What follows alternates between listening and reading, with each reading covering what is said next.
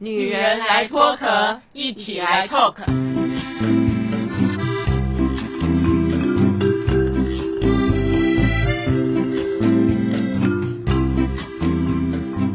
女人的一生中，在每个阶段都有不同的课题与挑战。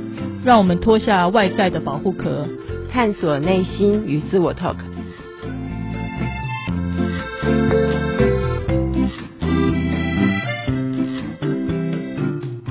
各位听众朋友，晚安！非常欢迎您来收听《女人来脱壳》哦，这是我们第二十三集的播出啊。那我们第二季的节目内容呢，我们会针对很多故事情节个案，当然这都是真实的个案哦，来讨论呢。我们顺便也借由慧老师的专业，从生命数字看到他。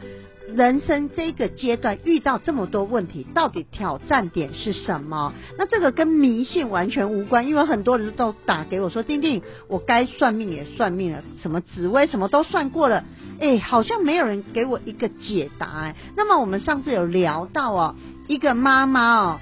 从小呢，很辛苦的把女儿带大。那因为年轻的时候呢，就是呢，先生有了外遇，还带小三回来家里耀武扬威，甚至还打人，所以就离婚了嘛。他一路带女儿长大，没想到哦，女儿在二十五岁的时候开始得了忧郁症，工作也不顺利。跟妈妈呢，永远讲不上一句好话，然后永远垮个脸，他就会觉得我含辛茹苦的带大这个孩子做什么呢？那么上次我们四个女人有聊到啊，很多伴侣夫妻在离婚的时候，婚姻破裂的时候，伤最重的人是谁？如果老婆一定觉得我啊，我最委屈啊，我老公还打我，甚至有老公说，你看我就是因为事业不顺利，赚的钱不多，我都被说这个一个男人都当不好，所以我也很委屈，但是。很多孩子是不是委屈呢？是不是在他成长的过程当中，这样的痛苦委屈可能没有表现出来？就像我们上一集讲到这一个二十五岁的女儿哦，所以我们会老师给这个妈妈的建议就是，先用一个比较开放的心情哦，好好的跟女儿沟通哎。但是我觉得这个很难呢，所以我们今天还是要持续这个话题哦，来跟我们的三个女人。慧仪、阿桃、左拉聊天哦。首先，我们先来问问我们的慧仪老师哦。你说这个妈妈先抛掉自己的成见哦，诶，但是我在跟这个妈妈讲电话的时候，我觉得很难呢。她就是非常强势的去叙说自己的委屈跟痛苦。诶，我说那你要不要听听你女儿的想法？听啊，怎么没听？她讲的每一句话我都听进去，但是我都听不下去。很好玩啊！这是讲一个题外话，就说当我们听到段话，然后我们觉得听不下去的时候，有两个思考模式啊。一个思考模式就是，也许这个话就是你真正应该听的话，因为我们常说忠言逆耳嘛，哈。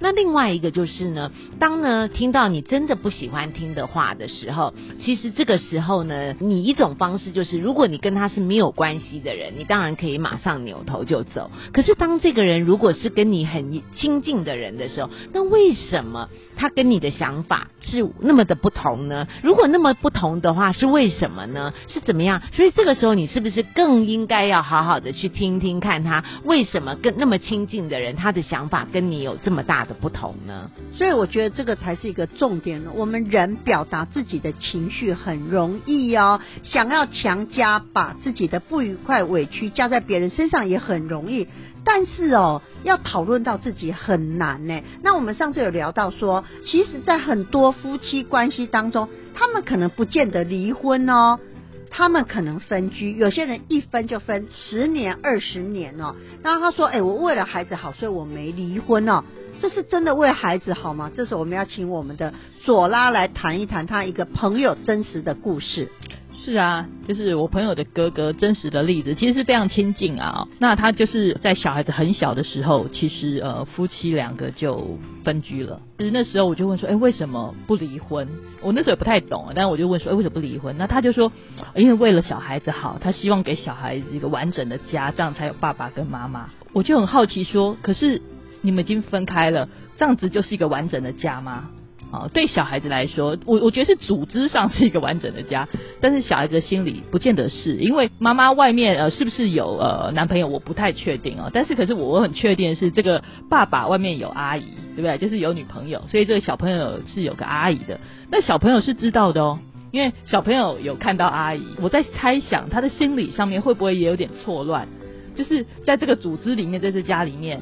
哎，有不同的人，除了爸爸妈妈，还有阿姨、叔叔什么之类的，这样子对他的心理上的小小的心灵上面，到底什么才是正确的价值观，或者说到底对他而言的影响？我觉得这才是长远的。甚至为什么不是说好好的跟小孩子讲清楚？其实即使是分手，但是都还是很爱他的，都还是对他的付出不会改变的。那我觉得是不是才是一个呃小孩子他可以？有助于他成长，但是这件我觉得对大人来说，好像都用自己的思考模式，就会觉得啊这样子才是对的。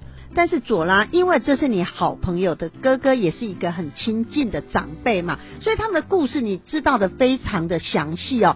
后来儿子跟爸爸有冲突，儿子跟妈妈也有冲突，到底怎么回事？对啊，我就觉得哇，这也蛮经典的，就是小孩子后来其实虽然他们分居，所以小孩子是跟着妈妈住。长期就跟着妈妈住，那爸爸其实也是很关心小孩子的，但是呢，可是就是没有住在一起嘛。小孩子从小期就很听，我知道的是就很听妈妈的话，功课也很上进啊，就很乖这样子。你想想看，在可以不用补习哦，现在的年代不用补习考上建中，你就知道他有多乖这样子，很厉害哦。好，那可是呢，长大了之后就开始交女朋友啦。其实对爸爸以前也态度上也都还还不错，可是后来他就交了一个女朋友之后呢，交了一个韩国女朋友。爸爸就也很热心，就觉得啊，女儿子交女朋友总是要见个见上一面嘛，哈，所以他们就见面了。见面了之后没多久，反正就分手了。分手之后呢，就很 shock，就是儿子居然说话了。他分手的真正原因我们不知道，但是其中有一点，他就怪了爸爸。他就说，因为呢，好像的意思就是女方觉得爸爸不是那么的优秀，跟他们家里面不太一样。啊，所以造成这个反应，这儿子就怪爸爸不争气，所以导致他的情感上面的破裂。这个我就觉得哇，这个小孩子的反应怎么会这么如此的强烈？就这样过了几年之后呢，儿子现在都是很乖嘛，都听妈妈的，就跟妈住在一起之后，当完兵交了另外一个女朋友之后呢，也跟妈妈开始翻脸了，就是也不听妈妈的话了，就说啊，他觉得他妈妈掌控欲太强，他不要跟他妈住了。啊，要去跟女朋友住，然后呢，也也不理妈妈，妈妈生病了啊，也也不太理睬这样子。后来还要透过其他的关系叫小孩子回来啊，叫叫这个小孩子要回来照顾妈妈。我就突然觉得，是不是他们的影响其实一直在这小孩子的心里一直存在着，只是在不同的时间点去爆发它。其实我看到我就觉得哇，那这而且这个爸爸也很神奇，他爸爸心里是怎么感受呢？我就问他，他就说。他觉得是因为他，他真的对觉得对不起这个小孩子，哎，他觉得因为他的关系，所以造成小孩子找不到好的一个未来的伴侣。我就觉得，哎，这个爸妈的心态上面，似乎也需要做很大的调整。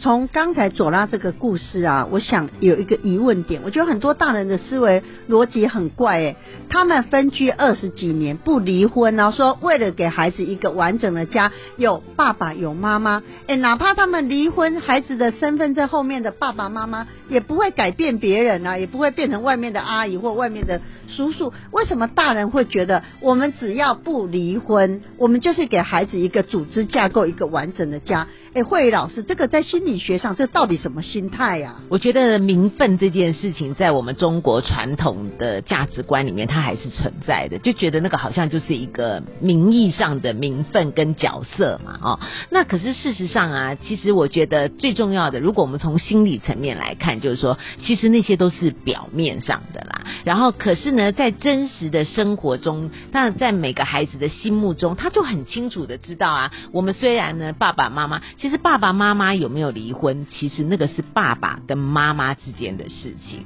那对孩子来讲呢，不管有没有离婚，爸爸就还是爸爸，妈妈就是还是妈妈。那孩子在意的东西呢，是爸爸妈妈有没有很爱他，然后有没有呢？因为有时候父母常常吵架的话，其实是在为难孩子。很多父母。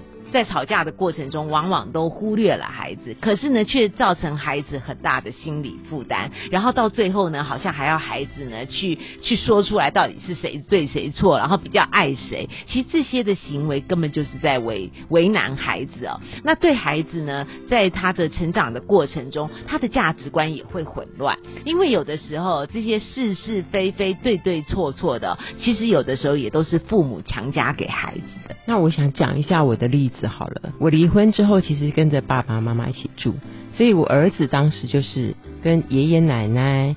我他舅舅就是我我我弟弟嘛，然后阿姨，然后我嘛。那个时候我也是觉得说，他会不会觉得就是有点这种角色混乱的问题？可是已经离婚了，没办法。我妹妹的家庭是正常的，比如说爸爸妈妈有，然后两两个孩子，所以他们常常会一起出游，然后也会讲说他们去哪里玩。其实我很怕我儿子很羡慕。或者是说对他有什么样的心理上的伤害，那我就有偷偷的问他，还小的哦，还小的时候我问他，你会不会很羡慕，就是那个阿姨他们一起出去玩？他说还好啊，我们也是会出去玩呐。然后我说，那你你现在在我们家这样子，你觉得你开心吗？他说开心啊，这就是真的好像是开心的，因为我发现他有很小的时候讲那个。很幼稚的话，就说我如果中那个中奖以后，我要帮阿公阿妈换一个沙发，啊我要买什么给舅舅，然后买什么给阿姨，就表示说，其实这些家人都被点名，他要赠送。可是等他等他这么大的时候，其实我也是因为上过会议老师的课，我有讲过我跟孩子一起上嘛。其实会议老师有点出一个重点，这样的家庭长大，也许对他讲，可能心态上没有太不健康，可是他没有一个很好的男性示范，就是他可能会失去，就是真正对身为一个男孩子在家庭里面的一个重要的力量跟角色的这个认知会比较缺乏。我觉得这个部分就是可以提醒，如果。你去维持一个家庭组织没有太大意义的，我觉得你应该是要在这个过程中，我觉得尽量给孩子爱，甚至你要注意到，就是对他来讲，什么东西是很重要，对他未来在社会上生存或者是跟人家做竞争的时候很重要的一个力量。可是我就发现，其实很多状况都觉得，当某部分不能满足的时候，很多人是用金钱或者用礼物去满足小孩子。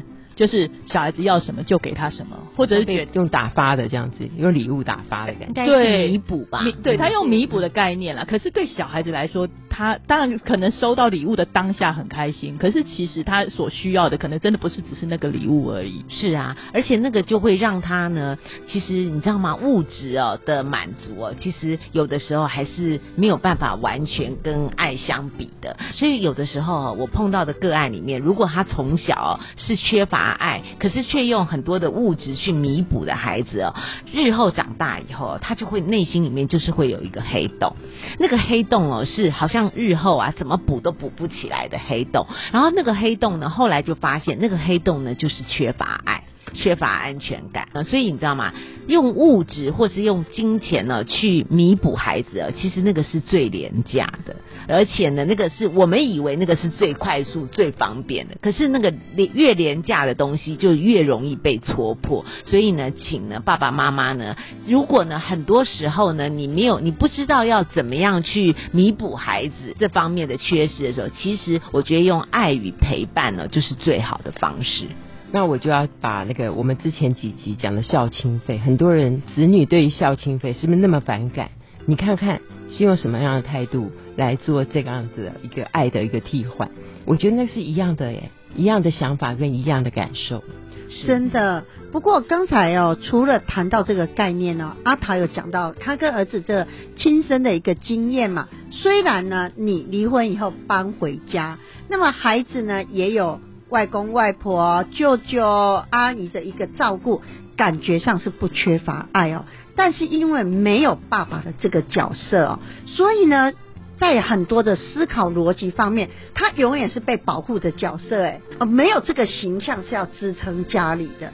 我觉得这个也是哦，我们在孩子长大以后，我们要一点一滴的来探索。但是很多人说，等孩子长大探索来不及了。个性是不是定型呢？我我是觉得还好啦。其实，就像今天丁丁讲的这个，呃，妈妈已经五十岁了，孩子还二十五岁嘛。其实我觉得有的时候你不要想说，哎呀，怎么办？他都已经长大成人了，现在还来得及？当然来得及啊！如果就人生呢可以活到八十岁、九十岁来讲的话，他现在只活到二十五岁，他还有未来，还有好大一段人生呢。我觉得任何时候，只要你能够及时的看到，及时的呢做一些些弥补的话，我觉得永远都是来得及的。所以我觉得在谈到了婚姻关系当中哦，不管有没有离婚呢，就像刚才我们左拉讲的这个哦。明明感情就已经不好，分居了二三十年，怎么样都不肯离婚哦。那在这个过程当中，受伤最重的是什么？我们都以为是我们自己，其实不，搞不好你的孩子、你的另一半受伤的都比你更重啊。那我们要如何看待这些问题呢？我们再回到这一个妈妈的生命挑战哦，因为呢，我们在上一集哦，呃，当然我们这个生命数字没有讲这么多嘛。慧宇老师说，其实这个妈妈刚刚好遇到了他人生的一个挑战呢。对，因为我看到他的生命图表里面，因为今这一年妈妈正好五十岁，那妈妈呢就进入了她人生的第四阶段。那第四阶段呢，她的挑战是七。通常哦，七这个在放在挑战的时候，就是妈妈要很真实的面对她自己内心真实的感受。而且呢，你知道吗？这个妈妈哦，其实她自己的脑袋哦，有她自己的一套逻辑跟想法。可是呢，她就是靠着这样子的一个逻辑跟想法哦，支撑。他这样走到五十岁，可是现在是他是面对他自己真实的感受的时候了。也许这个妈妈啊，从一路走来，她自己觉得她自己受伤很重。所以当如果我们要他讲说，哦，他让他的女儿好受伤了，其实妈妈更受伤，因为她觉得她自己这一路走来，她自己也好多的创伤，为什么都没有人看到她受的伤，然后也没有人呢去肯定她自己这样一路走来很辛苦哦，我就。他提醒这个妈妈，其实我们都看到了，我们看到了他的伤，我们也看到了他的辛苦。可是现在呢，是妈妈呢，必须要很真实的去面对她自己的感受。例如，她自己呢，在这一段婚姻当中，她呢，除了是一个受害者之外，她还有没有看到她其他的角色？例如呢，他在这段关系当中，那有没有什么地方呢？如果是重来的话，他可以做得更好的地方。那在母亲这个角色当中呢，虽然孩子已经长长大成人了，那也许呢，因为每一个孩子哦，在成长的过程当中哦，多多少少都会对父母亲，哪怕是这个父母亲是已经是一个模范父母亲了，也都会多多少少对父母亲有一些些的不满。那我觉得这个妈妈如果这个时候能够敞开心来，跟孩子呢来一段好好的对话，这个对话呢，可能因为妈妈是长辈嘛，所以如果可以的话，我想邀请这个妈妈呢，可以跟这个女儿呢，好好的来一段。内心真实的感受，例如他可能可以告诉他的女儿说：“其实呢，这一路走来呢，妈妈呢也是呢磕磕碰碰的，一个坎过一个坎的这样走过来哦。可是不管怎么样，妈妈呢也是一直在学习当一个好妈妈。那因为以前也没当过妈妈嘛，第一次当妈妈也在学习着当妈妈，所以难免呢有很多东西呢是不清楚的，然后很多东西呢是做的不好的。那如果呢有什么地方，伤害了你呢，我在这边呢，跟你呢好好的道个歉，我跟你说对不起。可是呢，你永远都要相信呢，妈妈是爱你。我相信呢，如果妈妈真的是很诚心诚意，然后真的是很愿意说出这一段话的话，我相信这个母女呢就可以展开一段呢很真实的对话。我我强调的是很真实的对话，那个对话呢不是说呢他讲那些什么甜言蜜语啊，或者是。讲到一些很那个让妈妈觉得很贴心的暖语，不是，而是呢彼此呢能够把自己最真实的感受告诉对方的那一段对话。我觉得这个对于母子之间的沟通，还有母母女之间的一个关系，我觉得那会是一个很重要的改进。大家试想一个画面，如果我们现在在看一个电视剧或连续剧啊，如果两个母女杠起来，就是一直想要去试图的去说服对方说我。我的委屈，我的痛苦，你看见了吗？大家一定看到那个画面，就是争吵嘛。但是哦，我们常常看到是和解的画面是什么？其中有一个人示弱，有一个人道歉呢，另外一个就会说哦，我妈妈承认她的错误，或者女儿承认错误，这样才有和解的契机嘛。是，那还有一个就是呢，当孩子呢，因为孩子毕竟已经长大成人了嘛，那当孩子呢领受到了母亲呢对他的那个真心道歉之后，我也要提醒这位女儿哦，这也是她作为一个成年人哦，应该要负起自己完全责任的时候了。因为呢，自己的人生呢还是要自己负责，那未来来的路呢还是呢要自己走。所以当妈妈呢已经呢给出了她的爱。跟他的抱歉的时候呢，他呢自己呢也要更有力量的往前走了。所以我觉得我也想就是跟大家分享一下，我觉得就不用怕在沟通上有任何的争吵。我觉得只要记得就是。你唯有表达出来，你才能让人家知道你真正的感受。大家记得表达的时候，我觉得永远是要正面比负面多。你老是说负面的话，你就是在传达一些不好的讯息。如果大家都我要表达出我的真正想法，就是得到。对方的理解跟算是原谅，永远都要保持很正面心态，因为你真的是要跟对方做一个很好的沟通。如果双方都能够是这样的心态，才能让真正的关系往下一个阶段前进。而且啊，这个关系哦，不是说哦你高我低，你是长辈我是晚辈就要如何？这个时候沟通其实应该不分年龄的吧？哦，肯定是的，因为我认识另外一个很有趣哦，尤其是男生。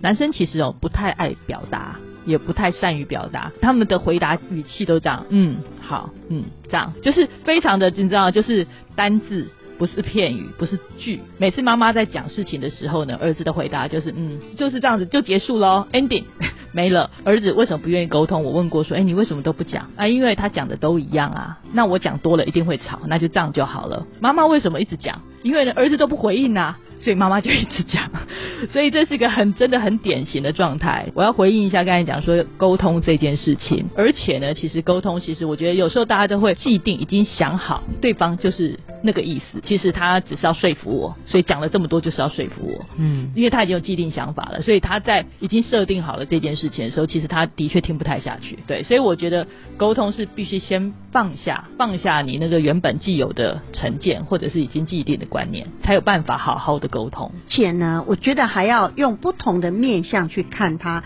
像我们曾经有一集不是聊到一个太太控诉她先生对她冷暴力吗？甚至二十几年不碰他，让她最气的是，先生现在退休了，准备到南部去住，竟然没有邀请她，而且先生也没有打算跟她离婚呢，所以她非常非常的气哦。那她这些年，比如说有参加一些团体，甚至有老师就跟她说：“哎呦。”你要要勇敢的做自己，面对你先生这个冷暴力啊，你要不能再委曲求全啊。那我们在讲这件事的时候，因为我们有把他这个例子做成一一集的节目嘛，结果那个太太听完我们整集的专访，她竟然说：“老实讲，从他认识的朋友，甚至什么团不同团体跟他讲的，都是要他走自己的路，然后不要委曲求全呢。”他说他从来没有想到说。先生也有委屈的时候，所以我们在看待各种关系或问题的时候，真的真的不能只有一个面相哎。是啊，刚刚丁丁讲说不要委屈自己，然后走自己的路。其实这个我也不反对，只是呢，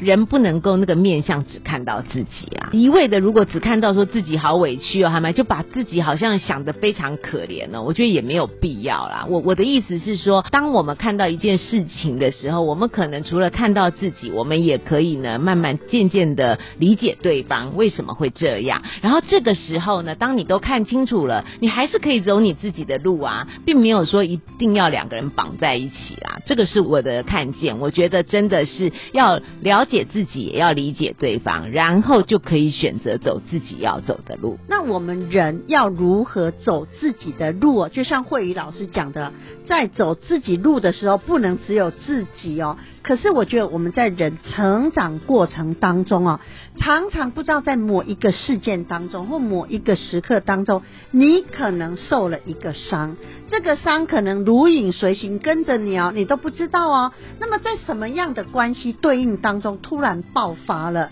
就会造就关系。或者问题一发不可收拾呢？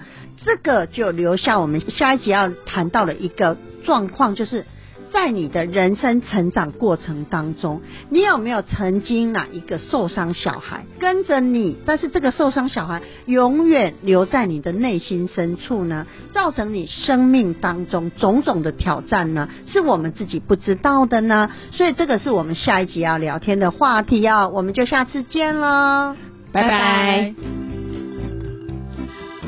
女人来脱壳，每周二晚上六点半跟您一起来透壳。如果你喜欢我们的节目，欢迎帮我们订阅加五星好评哦，并分享给你身边的朋友一起来收听啊、女人来脱壳，我们下礼拜见喽，拜拜。